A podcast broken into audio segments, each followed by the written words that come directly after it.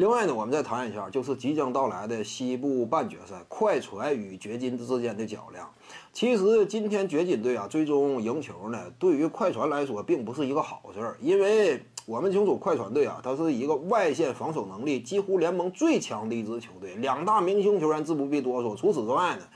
啊，贝弗利啊即将完成回归，再者莫里斯呢也是防守端呐极具威慑的这么一个存在。所以呢，你真说一支球队主要靠外线发起的话，那么你打快船的话，几乎看不到胜算。就这个比赛，一旦说快船全力以赴的话，场面甚至有可能会很难看。因为我们清楚，这个爵士队呢，主要就靠外线的康利以及米切尔他俩带动，内线的戈贝尔呢，基本上算是一个半蓝领型球员，缺乏足够的攻坚能力，低位威胁。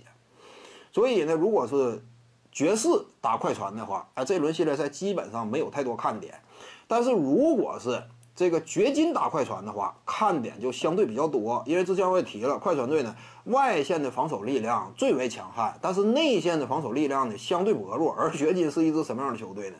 约基奇他低位这块具备很强的进攻威胁。看没看到与爵士队交手的时候啊？就算是面对最佳防守球员戈贝尔。但是约基奇低位的强攻硬凿也极具能量，关键时刻呢还能够得分扛住场面，所以呢，考虑到快船队啊，他内线储备的这几位，无论是祖巴茨啊，呃，以及这个矮个的哈雷尔啊，面对约基奇呢，防守端压力都比较大。这样一来呢，正好击中了快船队啊防守相对薄弱的一环，两两者之间呢就能够打的稍微有来有回，这个比赛场面呢，呃，可能说看点就更多一些。当然啊，话说回来，就是看点多归看点多，但是你真说这轮系列赛最终谁能够笑到最后的话，那么依旧还是快船队。我判断呢，比分啊，差不多应该是四比二吧，四比二，快船队最终能够拿下。你不能太低估掘金队，但是呢，你也不能太高估。两者两者相比呢？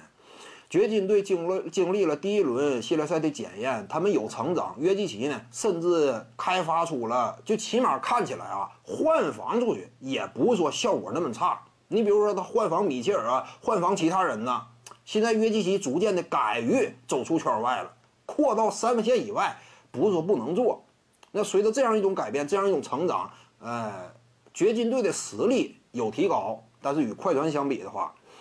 我认为这组系列赛还是快船队会赢，差不多比分应该是四比二左右。本期呢就跟你各位聊这儿，如果你喜欢本视频呢，点击屏幕右下角订阅，咱们下期再见。徐静宇的八堂表达课在喜马拉雅平台已经同步上线了，在专辑页面下您就可以找到它了。